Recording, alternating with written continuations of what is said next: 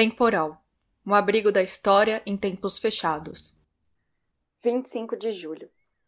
Amanheci contente. Estou cantando. As únicas horas que tenho sossego aqui na favela é de manhã. Hoje a dona Francisca mandou sua filha de sete anos provocar-me, mas eu estava com muito sono. Fechei a porta e deitei. Fui visitar o filho recém-nascido de Dona Maria Puerta, uma espanhola de primeira, a joia da favela. É o ouro, no meio do chumbo. Carolina Maria de Jesus, quarto de despejo, 1960. Eu me chamo Daniela Mussi, sou cientista política e professora na Universidade de São Paulo.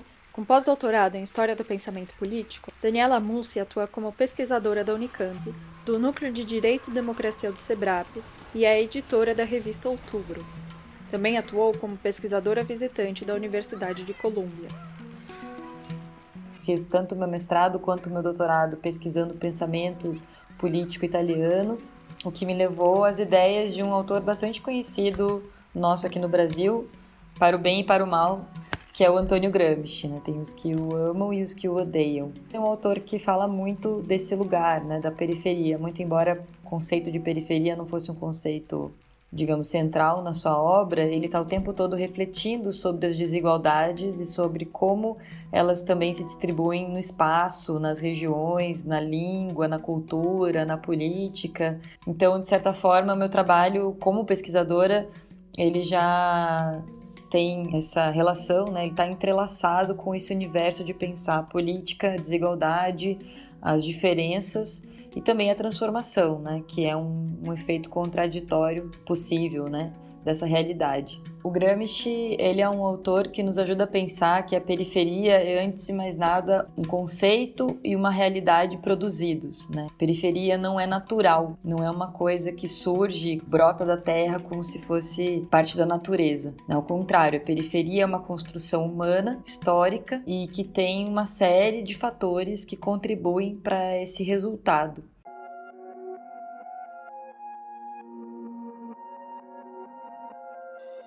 15 de julho. Hoje é o aniversário de minha filha Vera Eunice. Eu não posso fazer uma festinha porque isso é o mesmo que querer agarrar o sol com as mãos. Hoje não vai ter almoço, só jantar. Aqui no caso brasileiro, né, a gente tem uma série de fatores históricos que contribuem para a gente entender o que é esse lugar periférico. Desde a nossa formação como um país colonial, esses dias estava assistindo a live do Mano Brown com o Dr. Drauzio Varela e o Mano Brown lembrava muito corretamente, né, que não existe o brasileiro, né? O brasileiro, antes de mais nada, é aquele que não é o português. É aquele que não é o colonizador, é o que não está na metrópole.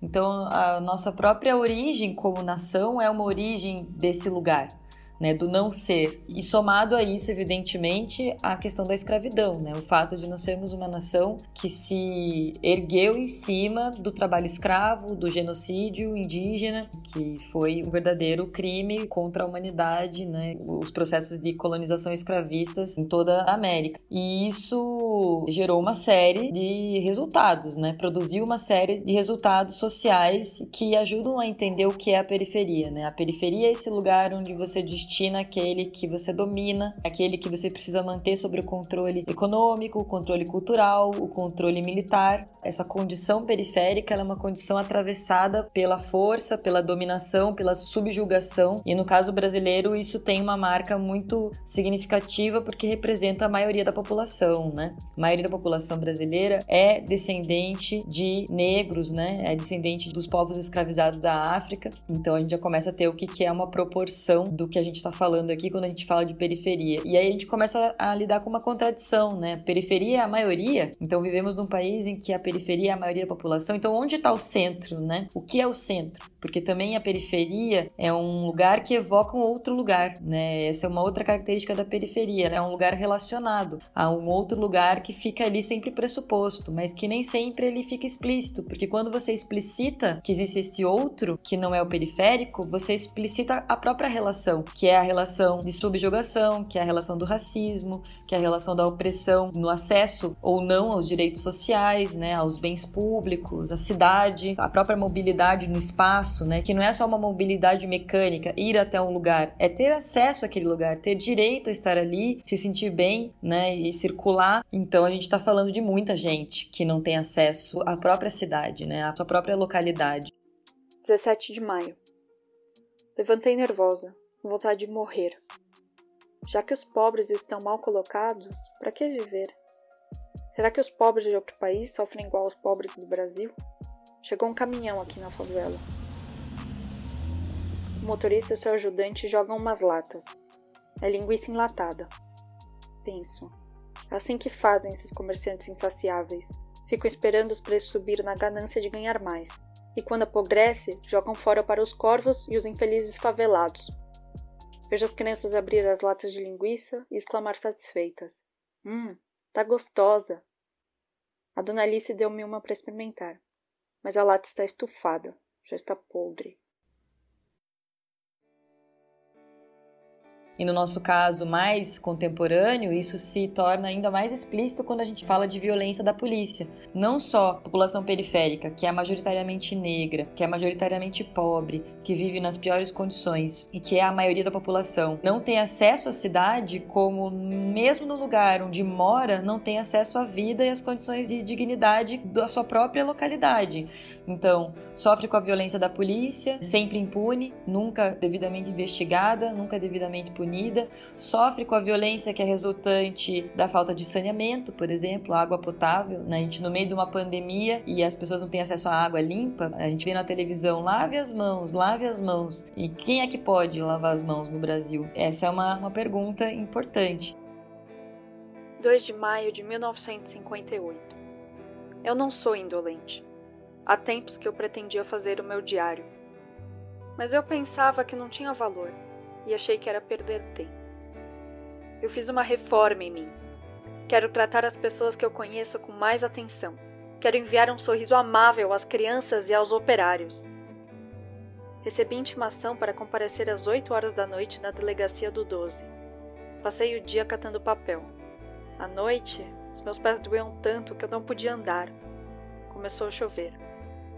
Eu ia na delegacia, ia levar o José Carlos. A intimação era para ele. José Carlos está com 9 anos.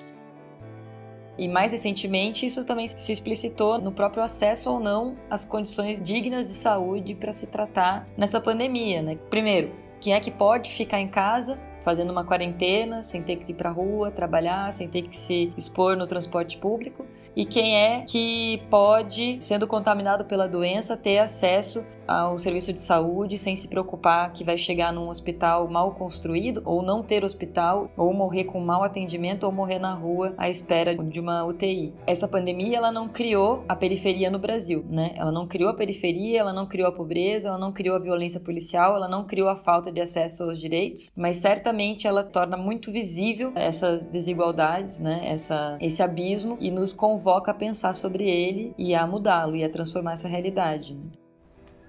9 de junho. Eu saí. Quando eu estava catando papel em frente à Bela Vista, eu tive um aviso que eu ia ter aborrecimento. Fiquei triste. Quando eu passava na rua Pedro Vicente, um senhor deu uma bexiga de borracha para Vera. Ela ficou contente e disse que ele ia para o céu. Quando nasceu a Vera, eu fiquei sozinha aqui na favela. Não apareceu uma mulher para lavar minhas roupas, olhar meus filhos. Os meus filhos dormiam sujos. Eu fiquei na cama pensando nos filhos, com medo deles ir brincar nas margens do rio. Depois do parto, a mulher não tem forças para erguer um braço. Depois do parto, eu fiquei numa posição incômoda. Até quando Deus deu-me forças para ajeitar-me. Eu estava deitada quando ouvi as vozes das crianças anunciando que estavam fazendo cinema na rua. Não acreditei no que eu ouvia. Resolvi ir ver. Era a Secretaria da Saúde. Veio passar um filme para os favelados ver como é que o caramujo transmite a doença anêmica para não usar as águas do rio, que as larvas desenvolvem-se nas águas. Até a água, que em vez de nos auxiliar, nos contamina. Nem o ar que respiramos não é puro, porque jogam lixo aqui na favela. Mandaram os favelados fazer mictórios. Políticas públicas são tudo aquilo que diz respeito à ação do Estado na sociedade, né? Segurança, saúde, educação, moradia, cultura, que diz respeito à organização, gestão, estruturação financeira, né, recursos que vêm do Estado, que portanto são recolhidos com os impostos, tudo isso a gente chama de políticas públicas. É um erro achar que o Estado ele só existe beneficiando as pessoas que são cidadãos comuns. É um erro até que é compreensível, porque as pessoas normalmente elas não enxergam, não é uma coisa que aparece tão noticiada na televisão, o tanto de financiamento público que vai para as empresas privadas, o tanto de dinheiro que o Estado põe para salvar empresas que vão falir, por exemplo, grandes construtoras, bancos. E quando isso é noticiado, normalmente aparece como uma notinha, uma coisa assim, quase como se fosse irrelevante. Tudo isso para dizer que o Estado é muito importante e num país como o Brasil ele é determinante para todos os grupos sociais e não só para as populações periféricas, não só para a população trabalhadora. E a briga por esses recursos é uma briga muito injusta porque ela é muito desigual. Quando se trata de discutir o que nós chamamos de políticas públicas, esse conjunto de ações que o Estado tem para garantir direitos sociais para as pessoas comuns, que não são grandes empresários, grandes banqueiros, grandes donos de construtoras, etc., nossa, como é difícil aprovar uma política pública. E, e qualquer dotação orçamentária é sempre muito dinheiro. Né? Então, as políticas públicas, elas são muitas vezes a única coisa visível do que o Estado faz do ponto de vista do investimento, porque é aquilo que quando aparece na mídia, todo mundo quer discutir, todo mundo quer falar, todo mundo quer mostrar como é exagerado, como é bastante, ou então como o Estado está sendo bonzinho. Quando na verdade as políticas públicas nada mais são do que a devolução para a sociedade brasileira daquilo que a própria sociedade brasileira acumula por meio dos seus impostos nos cofres estatais. E um dinheiro que ainda bem não vá para o bolso dos mesmos de sempre. Ela é muito importante para a população periférica, mas mais do que importante, ela é um direito dessa população. É um direito da classe trabalhadora no geral de ter o seu imposto convertido em benefícios na sua vida. Mas é evidente que num país tão desigual como o nosso, isso muitas vezes aparece na mídia, no debate público, como se fosse um grande favor, quando na verdade as políticas públicas nada mais são do que a efetivação de algo que já é do povo. 19 de julho. Despertei às sete horas com a conversa dos meus filhos. Deixei o leito fui buscar água. As mulheres já estavam na torneira, as latas em fila. Assim que cheguei, a Florenciana perguntou-me: De que partido é aquela faixa? Li PSB e respondi: Partido Social Brasileiro. Passou o senhor Germano, ela perguntou novamente: Senhor Germano, esta faixa é de que partido? Do Jânio. Ela rejubilou-se e começou a dizer que o doutor Ademar de Barros é um ladrão, que só as pessoas que não prestam que aprecia e acata o doutor Ademar. Eu e Dona Maria Puerta, uma espanhola muito boa, defendíamos o Dr. Ademar. A Florenciana perguntou: Ele já deu esmola, senhora? Já. Deu o Hospital das Clínicas. Em todos os países do mundo, a pandemia do coronavírus exigiu altos gastos do Estado para conter os efeitos econômicos da crise, né? Tanto do ponto de vista dos auxílios emergenciais, como do ponto de vista das políticas de controle das demissões, né, como aqui no Brasil também foi feito, né, do Estado bancar, ampliar o seguro-desemprego, enfim, a fazer ajustes com os empregadores e tudo mais. Agora, nos países europeus e mesmo nos Estados Unidos, ainda que tardiamente, houve um reconhecimento de que a pandemia era uma situação grave de saúde e que ela precisava ser tratada de acordo com as pesquisas, ou seja, levando em conta a ciência e aquilo que se foi concluindo a respeito da transmissão do vírus, da letalidade e dos próprios ciclo de contaminação nos diferentes países.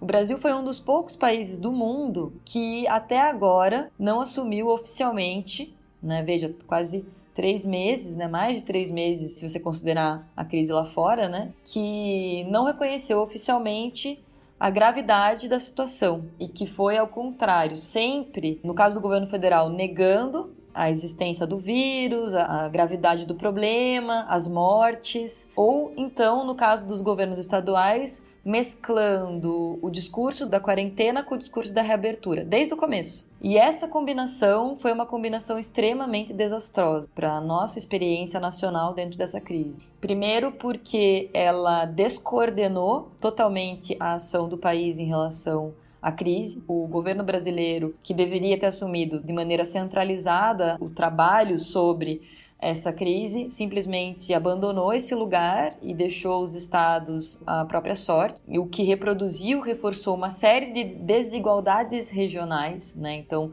você não pode achar que um estado como o Amazonas vai ter as mesmas condições, a mesma estrutura financeira, econômica para lidar com uma crise como essa do que São Paulo, que é um estado que historicamente concentra riqueza. Aliás, de maneira injusta, né, promovendo a desigualdade em relação aos outros estados, da onde vêm muitos dos trabalhadores que migram para São Paulo. Então essa falta de coordenação, ela foi desastrosa, mas também nos estados você não teve uma, uma ação que pudesse reverter esse efeito da desagregação, da fragmentação da reação ao corona. Então hoje a gente tem a ampliação de casos em estados que não precisava, era desnecessário, você não tinha uma crise econômica tão grave, você tinha estrutura sanitária suficiente para não precisar fazer hospital de campanha, por exemplo, e hoje você tem uma aceleração dos casos nesses lugares. No sul do país, por exemplo, o poder público, de maneira geral, no Brasil, colapsou na reação ao corona. A gente não consegue enxergar isso totalmente agora porque a gente está no meio da crise ainda. Agora, vocês se imaginem daqui a dois, três anos olhando para trás e olhando para essa crise que agora vai bater 60 mil mortes. E a gente não está no final dela ainda. Então, vocês se imaginem daqui dois, daqui três anos olhando para trás e vendo pelo que a gente passou. A pressão dos governos locais com relação ao potencial dano econômico da pandemia foi muito mais forte, sentida de maneira muito mais forte por esses governos do que o medo das pessoas morrerem. E isso também mostra uma certa ignorância em relação ao que a ciência e os analistas têm dito da relação entre salvar vidas e salvar a economia em todos os países que lidaram com a pandemia de uma maneira mais rigorosa, colocando as vidas em primeiro lugar, se tem concluído agora que salvar as vidas das pessoas não necessariamente se dá em oposição, em contraposição a preservar a economia, funcionamento, a retomada econômica dessas regiões. Agora é lógico, né, num país como o nosso, de desestruturação econômica já anterior à pandemia, né, desemprego que crescia, recessão, uma dependência muito grande do setor exportador, do preço das commodities, da capacidade de negociar esses valores para fora, esse aviso, ele pareceu vazio, entendeu? Ele pareceu desprovido de sentido. Foi um erro, vai cobrar um preço, né? Porque o Brasil foi perdendo também um lugar, foi se tornando um paia no sistema econômico, um país governado por uma pessoa ignorante, por ministros que são ignorantes, que são abertamente reacionários, que têm um discurso racista, que têm discurso de intolerância religiosa então, se o Brasil tivesse tido uma postura mais independente, preocupada com a sua população, preservar a vida das pessoas e independente do custo econômico, levando em conta que esse custo é uma coisa temporária que depois a economia poderia ser recuperada, talvez agora a gente tivesse com outro sentimento que não um sentimento de catástrofe total. Também o fato de a gente não conseguir conter o vírus vai fazer com que as pessoas precisem ficar em casa mais tempo. Elas tendo que ficar em casa mais tempo, a gente vai ter que ter auxílio emergencial por mais tempo, porque senão as pessoas vão passar fome e não vão ficar em casa. Elas não ficando em casa, o vírus não vai ser contido. Então, algo que podia ter sido com uma quarentena rigorosa de 20 dias controlado vai se tornar uma quarentena não rigorosa de 5 meses, 6 meses. O efeito para a economia é muito pior. É muito pior. 14 de junho. Está chovendo. Eu não posso catar papel. O dia que chove eu sou mendiga. Já ando mesmo trapuda e suja? Já uso o uniforme dos indigentes? E hoje é sábado. Os favelados são considerados mendigos. Vou aproveitar a deixa. A Vera não vai sair comigo porque está chovendo. Ajeitei um guarda-chuva velho que achei no lixo e saí. Fui no frigorífico, ganhei os ossos. Já serve. Faço uma sopa. Já que a barriga não fica vazia, tentei viver com ar. Comecei a desmaiar. Então eu resolvi trabalhar, porque eu não quero desistir da vida. Quero ver como é que eu vou morrer. Ninguém deve alimentar a ideia de suicídio. Mas hoje em dia, os que vivem até chegar a hora da morte é um herói. porque quem não é forte desanima. E agora o que os governos apontam é bom, a gente já não controlou mesmo, a gente vai morrer muita gente mesmo, então agora a gente tem que contar com a imunidade de rebanho. Só que a gente não sabe quanto tempo vai levar para esse vírus ter uma mutação, porque mutações de vírus como essa do coronavírus podem se repetir num espaço de tempo não longo. E aí, vai fazer da mesma maneira mais uma vez? Quais lições estão sendo aprendidas e quais não estão sendo aprendidas nessa pandemia, né? Isso também vai ficar como um legado desse processo, né? Em relação às populações indígenas, a questão não é só econômica, ela também pega numa questão tanto de território. A gente sabe que esse governo está aproveitando a crise para avançar no ataque às populações indígenas. Isso já vem desde o começo do mandato do governo Jair Bolsonaro, a relação orgânica que ele tem com o garimpo a impunidade do assassinato de lideranças indígenas e agora, mais recentemente, a penetração do coronavírus em várias comunidades, as notícias da morte de famílias, de pessoas idosas, indígenas dentro das comunidades, o que tem a ver com uma diferença de imunização né, em relação às cidades, né, a falta de contato das populações com certas doenças faz com que nessas populações as doenças possam ser mais letais, possam se alastrar de maneira mais violenta, né, com efeitos mais violentos, e também o fato de que, em muitos casos, as populações indígenas vivem em lugares que são afastados, com acesso difícil a hospitais, né? Então, também o atendimento não é tão rápido. Nesse caso, a gente pode dizer que o impacto não é só econômico, e talvez nem principalmente econômico, mas ele é humanitário e sanitário mesmo, né? Fora o fato de que você perde uma, duas, três pessoas de uma comunidade indígena, o impacto estatístico disso sobre aquela comunidade é muito maior do que nas metrópoles urbanas. Então, o genocídio indígena é uma realidade nessa pandemia. A nossa transição do fim da ditadura para a democracia, ela foi uma transição com muitas promessas, né? Mas a questão toda é se elas foram cumpridas. Quando a gente olha para o cenário que desenhou essa transição, para as expectativas que estavam envolvidas, para os setores organizados que fizeram parte disso, inclusive o próprio movimento sanitarista, a gente vê que havia uma expectativa muito grande de conformação de uma política integrada, universal, de acesso à saúde e assistência. Isso é uma não só uma reivindicação da transição para a democracia, mas mesmo uma herança de uma ideia de estado de bem-estar social que se conformou no Brasil contraditoriamente durante a ditadura, mas que dizia respeito a essa intervenção, essa presença do Estado no oferecimento dos serviços básicos à população. E até por isso a gente tem no senso comum essa ideia das pessoas de que na ditadura o Estado garantia as coisas, na ditadura eu vivia em segurança. Não é que isso acontecesse é, que a ditadura fosse melhor. Ela não era. Mas, de fato, as pessoas têm essa lembrança porque o estado de bem-estar social brasileiro, contraditoriamente, ele foi forjado também durante esse período. Agora, sempre de caráter muito contraditório, com essa relação de dependência em relação ao capital financeiro, as vontades ou não do investimento estrangeiro na economia brasileira. E a gente nunca, nem na ditadura militar, Brasil ame ou deixe, a gente deixou de ser dependente, seja do capital financeiro, seja das grandes corporações ou seja mesmo da, da compra, né, daqueles que investem comprando aquilo que a gente produz normalmente no setor agrícola. Na transição da ditadura para a democracia, se tinha uma esperança, uma expectativa de que se pudesse manter essa estrutura social e ao mesmo tempo promover a independência e autonomia do país num novo ciclo no qual ele se conforma democraticamente, com organização e atuação política livre, liberdade de imprensa, sem tortura, sem perseguição. Então essas expectativas eram muito fortes nos anos 80, principalmente. E contraditoriamente, porque a nossa transição foi uma transição muito pactuada, essas expectativas foram se cristalizando nos vários documentos, na nossa Constituição, na Lei de Diretrizes de Base, toda a regulamentação do próprio SUS e por aí vai. 26 de maio. Amanheceu chovendo, e eu tenho só quatro cruzeiros, um pouco de comida que sobrou de ontem e uns ossos. Vou buscar água para pôr os ossos para ferver. Ainda tem um pouco de macarrão. Eu faço uma sopa para os meninos. Vi uma vizinha lavando feijão. Fiquei com inveja.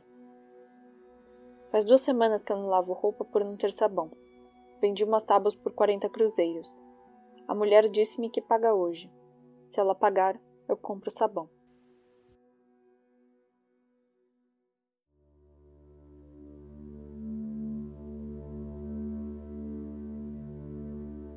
Qual é o problema? O problema é que a partir daí, né, dos anos 80 em diante, o Brasil foi incluído de maneira subalterna numa reorganização das forças econômicas internacionais que a gente passou a conhecer por neoliberalismo. Né, que é um ciclo novo e agressivo da circulação dos capitais privados ao longo do mundo que funcionou penetrando naquilo que era público nos diferentes países. E aqui isso foi muito cruel, na América Latina em geral, mas aqui no Brasil isso foi muito cruel, porque você mantém a carcaça pública, então você mantém a aparência de que aquele serviço é público e universalizado e o Estado cuida dele, mas você vai engendrando a privatização de partes desse serviço quando você não consegue concluir ele, essa privatização de uma forma integral, como foi o caso da telefonia. Né? A telefonia brasileira era pública, ela foi totalmente privatizada. Hoje em dia você não tem uma empresa pública de telefonia. Ou é da Claro, ou é da Oi, ou é da Vivo, elas vão vendendo entre elas, elas vão se desfazendo entre elas, e a maior parte dessas empresas é de capital estrangeiro. Onde você não conseguiu fazer isso, você vai fazendo aquilo que eu estava falando antes. Você deixa a carcaça do público e vai privatizando as partes. No setor bancário, no setor de saneamento agora, a gente acabou de ter uma aprovação de uma lei que vai permitir a parceria público-privada, a privatização da concessão do direito à água, do saneamento, da estruturação do saneamento nas cidades, da energia elétrica, mesma coisa, das usinas hidrelétricas, da transmissão, geração e transmissão da luz. Né? Então você vai foi produzindo isso, mesmo que de um ponto de vista jurídico, formal, a coisa permanecesse pública. Né? Então a gente tem um, um histórico né, da nossa democracia de tudo que podia ser e não foi. A democracia que a gente está hoje. Então as pessoas olham para isso agora e elas ficam se perguntando, né? Puxa, mas então será que se eu privatizar o que resta, será que vai mudar e vai ser bom? Então vende tudo logo de uma vez, porque afinal de contas no estado não está garantido aquilo. Por outro lado, se você olha para os Estados Unidos, falando do caso da saúde, que é um caso muito estratégico para nós hoje. Se a gente olha para esses países onde o sistema de saúde ele já é privado de maneira pressuposta, né? Ele não tem essa finalidade universal e de acesso ao público gratuito você vê o que é a tragédia da pandemia para a vida dessas pessoas, né? Aquela notícia do, da pessoa que vai para o hospital, é tratada do coronavírus, volta para casa e recebe a conta para pagar integralmente, um milhão de dólares, aquela notícia até meio bizarra, caricata, ou recebe parcialmente, fica devendo, tem que parcelar. Mas mesmo antes da pandemia, se você considerar o ensino superior, né? Nos Estados Unidos, o ensino superior, as melhores universidades são privadas. Você ou consegue uma bolsa ou se vira para pagar, faz uma poupança desde que você nasce, aquela coisa que a gente vê nos filmes, né? O bebezinho nasce já tem uma poupança sendo feita para você pagar a universidade quando ficar mais velho. A gente não tem isso no Brasil, ao contrário, o Brasil tem um sistema de universidades públicas que não é a maioria das vagas no ensino superior, é só 25%, mas isso é um 25% valioso, porque desse 25% podemos lutar por mais, né? E não perder tudo que temos. E ainda assim, as melhores universidades brasileiras seguem sendo as universidades públicas, né? Onde você pode estudar e ser pesquisador e eventualmente fazer uma pós-graduação, né? buscar uma carreira como um cientista, uma cientista, né? Então, eu acho que apesar dessas promessas não terem sido cumpridas a contento, né? Apesar de a gente seguir numa democracia em crise, em uma estrutura de políticas públicas que não realiza o que deveria realizar, aquelas promessas elas estavam baseadas em esperanças, expectativas reais. Se elas eram vazias, as expectativas que deram origem a essas promessas eram expectativas legítimas. E essas expectativas precisam ser retomadas da importância do acesso público e universal ao ensino superior, a mesma coisa em relação à saúde de qualidade, à moradia, a discussão sobre o fato de que há pessoas hoje que não conseguem escapar da pandemia porque elas não têm para onde ir. Onde elas vão fazer quarentena se elas não têm casa? Ou então um entregador de aplicativo que não consegue pedalar de volta para casa e dorme na rua de cansaço, porque trabalha pedalando por 14 horas entregando comida na casa dos outros, mas não consegue voltar para sua própria casa porque teria que fazer isso de bicicleta não sei quantos quilômetros, né? Então, aquelas expectativas de uma democracia real, com acesso aos direitos igualmente real, essas expectativas elas ainda são vivas e onde elas estão esquecidas, elas precisam ser relembradas. E acho que essa pandemia nos dá uma oportunidade de resgatar o verdadeiro sentido das políticas públicas, que talvez tenha se perdido na nossa experiência democrática, mas cuja base, cujo fundamento, ele é real e talvez seja o único capaz de nos oferecer uma esperança para reconstruir o nosso país depois dessa crise. 21 de maio. Passei uma noite horrível. Sonhei que eu residia numa casa residível. Tinha banheiro, cozinha, copa e até quarto de criada. Eu ia festejar o aniversário de minha filha Veronice. Eu ia comprar-lhe umas panelinhas que há muito ela vive pedindo, porque eu estava em condições de comprar. Sentei na mesa para comer. A toalha era alva ao lírio. Eu comia bife, pão com manteiga, batata frita e salada. Quando fui pegar outro bife, despertei. Que realidade amarga. Eu não residia na cidade, estava na favela, na lama, às margens do Tietê, e com nove cruzeiros apenas. Não tenho açúcar, porque não tenho açaí e os meninos comeram o pouco que eu tinha. Quem deve dirigir é quem tem capacidade, quem tem dó e amizade ao povo. Quem governa nosso país é quem tem dinheiro, quem não sabe o que é a fome, a dor e a aflição do pobre. Se a maioria revoltar-se, o que pode fazer a minoria? Eu estou ao lado do pobre, que é o braço, braço desnutrido. Precisamos livrar o país dos políticos assambarcadores. Mulher negra, nascida em Minas Gerais no dia 14 de março de 1914, Carolina Maria de Jesus sentiu desde muito nova os efeitos de uma sociedade criada sobre um abismo social. Chegou em São Paulo em 1947 e construiu seu próprio barraco na favela do Canindé, onde viveu com seus três filhos. Mãe solo, dependia da coleta de papelões para garantir o sustento da família. Mas Carolina tinha um sonho, queria ser escritora.